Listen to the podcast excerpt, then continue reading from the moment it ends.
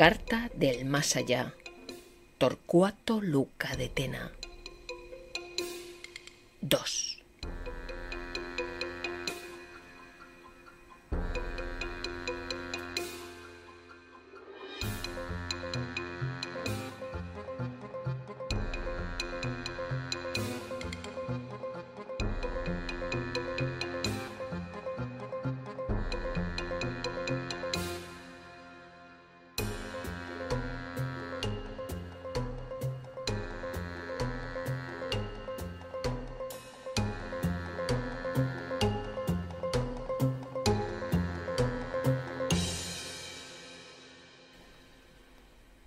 Mi primera visita fue a mi casa, donde estaba instalada mi capilla ardiente, o mejor, la capilla ardiente de Sebastián Casares, que es, como nos llamábamos, el cadáver y yo, los cuarenta y seis años que convivimos juntos, formando una sola personalidad.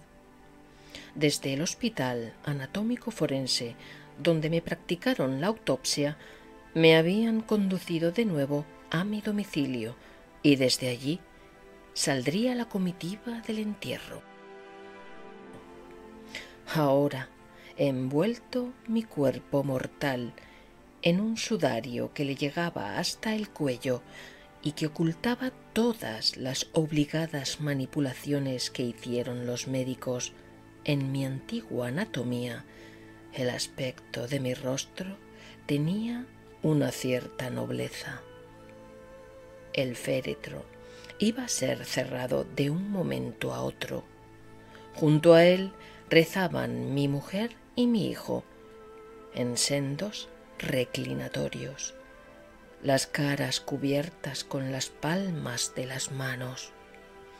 Abracé a mi mujer, quien sufrió un leve estremecimiento, cual si me hubiese notado, y enlacé a mi hijo con un abrazo, quien rompió a llorar. Varios empleados y amigos míos se turnaban con los que estaban fuera para entrar, santiguarse, musitar o hacer que musitaban una breve oración y salir a la estancia vecina con prisa de encender un cigarrillo. También en la improvisada capilla estaba Cosme, mi padre, con sus eternas zapatillas de fieltro y su gorra de visera que no se quitaba de la cabeza dentro de casa ni cuando teníamos invitados. Lo hacía para humillarme y recordarme mi origen campesino, y para mortificar a mi mujer, que quería llevarle a un asilo a lo que yo siempre me negué. Hoy, ante mi cadáver, se había quitado la gorra, que mantenía, no obstante, bien visible sobre sus rodillas. Muchos de los que entraban en la capilla ardiente pensaban que era un viejo jardinero jubilado o un antiguo servidor a quien alojábamos por caridad. Pero era mi padre, y sentí al verle un amor vivísimo que nunca le demostré en vida. Aunque hubiera podido evitarlo, quise cruzar los salones abarrotados de gente aun a riesgo de sufrir la amargura que suponía ver mi velatorio confundido con una recepción mundana. Las gentes hablaban, fumaban, reían, se contaban las últimas noticias políticas y hasta divulgaban los últimos chistes, exactamente igual que si hubiesen estado invitados a un aniversario de mi boda con Emilia o a una fiesta de cumpleaños. Uno de los mayores castigos de mi condición actual era escuchar todo lo que se decía de manera individual e indistinta, aunque cien personas hablaran a la vez. De cada treinta asistentes, apenas uno sentía mi muerte como una herida abierta en su propia sensibilidad. El resto, más que de mí, hablaban de mi asesinato. Si hubiera muerto de una enfermedad cualquiera, ni siquiera hubiera sido objeto de su conversación. El que más cháchara desplegaba era un personaje muy conocido en Madrid, del que yo había dicho alguna vez que era el hombre mejor enterado de cuanto sucedía en España, bien que sus noticias tenían estas tres particularidades ser nuevas o desconocidas por todos sus oyentes, ser siempre sensacionales y no ser nunca ciertas. Me sentía orgulloso de haberle definido así, pues estaba contando a cuantos querían oírle las novedades más disparatadas y estrafalarias acerca del crimen, que pertenecerían al secreto del sumario en cuanto se instruyera el proceso y que él conocía por confidencias de un policía íntimo amigo suyo. Todo mentira. Mi hijo, con gafas oscuras para ocultar sus lágrimas o la irritación de sus ojos, salió de la capilla e intentó abrirse paso entre la gente para cursar instrucciones cortas y precisas a la servidumbre o a los empleados de la funeraria que acababan de llegar. Oí decir a uno de los autoinvitados Yo era fraternal amigo de tu padre, nos queríamos como hermanos. Mentira, mentira. Ni yo nunca le quise, ni él había sido jamás capaz de querer a nadie más que a sí mismo. No faltaba el fatuo, el engreído, que enarcaba las cejas de tal modo que parecía iban a escapársele por la frente. Echaba atrás el cuerpo y alzaba los brazos como si fuese a poner banderillas para estrujar a continuación a mi hijo Carlos con tal violencia que amenazaba descoyuntarle. ¿Qué voy a decirte, hijo? ¿Qué voy a decirte? Mentira. También no tenía nada que decirle. El abrazo era falso, falsas sus palabras y el sincero dolor de Carlos le importaba menos que perder un botón de su chaqueta con motivo del abrazo.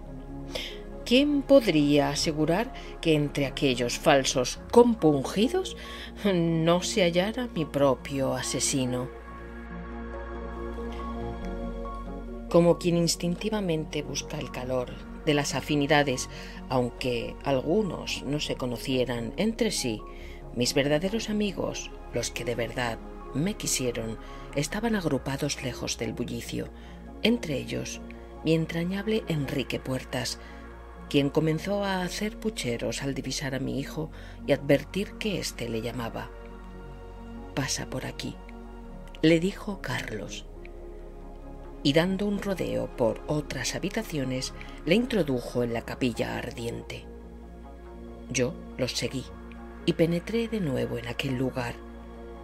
El féretro estaba en el fondo de mi biblioteca, cuyos plúteos repletos de libros habían sido cubiertos con paneles negros. Emilia, mi mujer, seguía arrodillada. En el otro reclinatorio se instaló, por indicación de Carlos, Enrique Puertas. Frente por frente, junto a los pies del cadáver, mi padre, sentado con un grueso bastón entre las piernas, las manos y el mentón apoyados en el puño de la estaca, llevaba horas en esta postura sin llorar, sin hablar, sin pestañear, intensamente pálido y con sus ojos cubiertos de una vaga película que los hacía inexpresivos, fijos en los que fueron míos. Me acerqué otra vez a Emilia e intenté consolarla y pedirle perdón por haberme ido sin avisarla, sin advertirla, sin preparar siquiera su mente con una vaga enfermedad. Después me recliné junto a mi padre, me hubiera gustado decirle que había visto a mamá y a mi hermana Leonor, la que murió de meningitis, y a mi abuelo, al que no llegué a conocer en vida. Mi padre, que hasta entonces parecía impasible como una esfinge, comenzó a agitarse. Súbitamente se puso en pie, alzó el bastón y dio una gran voz. Los asesinos tienen que ser encontrados y ejecutados. Le temblaba la papada al decir esto, y sus ojos tenían un extraño fulgor. Mi hijo se acercó a él, posó las manos en sus hombros y le dijo en voz muy baja Cálmate, abuelo. Ejecutados. ejecutados. gritó de nuevo el viejo. Y colgando todo su peso en los hombros de Carlos, rompió a sollozar. Varias personas, al oír los gritos, se asomaron a la puerta de la capilla ardiente. Los primeros curiosos atrajeron a otros. Se estrujaban, se empujaban para contemplar la escena patética y grotesca, todo en uno. Compadecí a mi hijo y admiré su aplomo. Es mejor que te retires, abuelo. No tienes por qué quedarte al entierro. Va a ser muy largo. Hay que andar mucho. No lo podrás resistir. Tienes razón. Acompáñame afuera. respondió tan solo.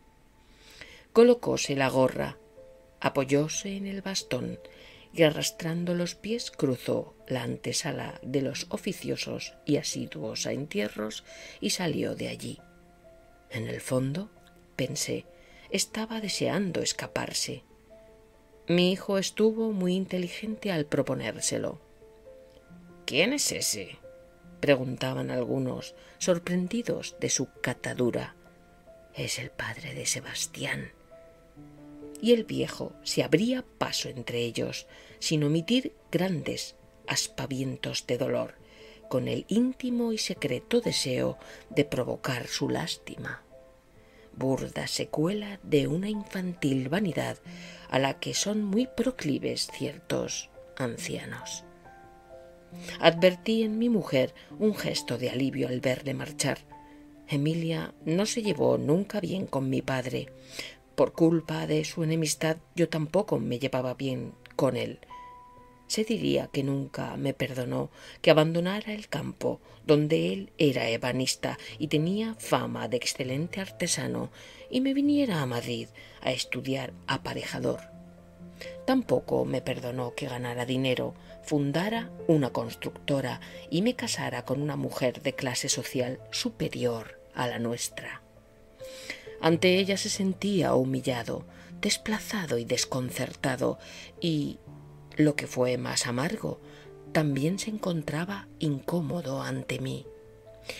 Lo que más le desplacía de mi conducta era mi afán por instruirme, por leer obras que no guardaban relación con mi trabajo, filosofía, biología, mística, por estudiar a los clásicos, por invertir dinero en la obtención de libros raros, ediciones príncipes o colecciones difíciles de encontrar.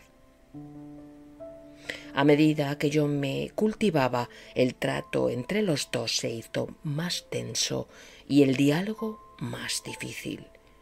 Mientras yo leía a Gracián, él se enfrascaba en historietas infantiles. Al único de casa a quien Cosme quería era a mi hijo, a mi hijo Carlos, su único nieto.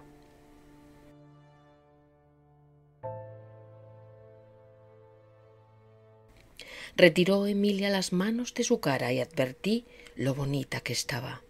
Siempre pensé que el no llevar maquillaje la favorecía. El negro también realzaba su belleza, y el aire de cansancio aportaba a su rostro una gran serenidad. Se acercó a ella Isabel López Arias, viuda de un gran amigo nuestro, a quien Emilia quería mucho. Isabel acercó su rostro al de mi mujer y la besó largamente. Tienes un aspecto muy cansado, dijo Isabel. Deberías sentarte o reposar un rato fuera de aquí. No quiero salir, pero me sentaré. Isabel se acercó a la silla que había dejado libre mi padre. Observé con no poca sorpresa un gesto de disgusto en Emilia, como si aquel beso la molestara o aquella presencia la hiriera. y no lo entendí. De todas las íntimas de mi mujer, esta era la que más me agradaba. Era una persona muy de verdad, sin doblez alguna y nada poseída de sí misma, a pesar de ser una de las grandes pintoras españolas del momento. De pie, detrás de Emilia, Isabel rezó una oración que no dejó de maravillarme. Musitó. Sé que estás aquí, Sebastián. Yo no te veo, ni te oigo, pero sé que estás aquí presente. No me refiero a tu cadáver, sino a ti. Sé generoso con nosotros. Enseguida entró Carlos y se acercó a su madre. Mamá, van a cerrar la caja. No creo que debas quedarte. Yo tampoco voy a hacerlo. Si quieres, te acompaño a tu cuarto.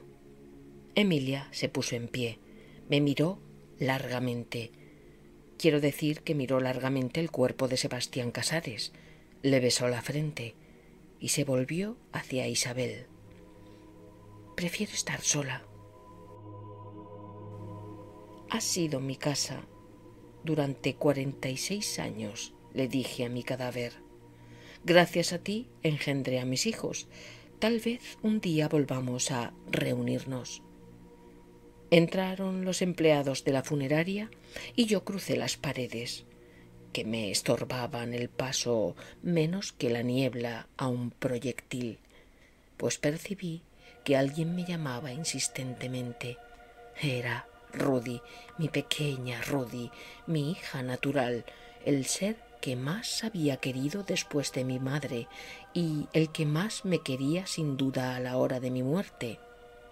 Antes de desplazarme hacia ella, vi la puerta de mi casa, el furgón que había de trasladar mis restos, el párroco tras la cruz alzada y toda una multitud de curiosos ociosos, falsos amigos y profesionales en enterramientos, decepcionados de no haber podido lisquear en lo que fueron mis salones por falta de sitio y de llevarse de paso algún cenicero de recuerdo.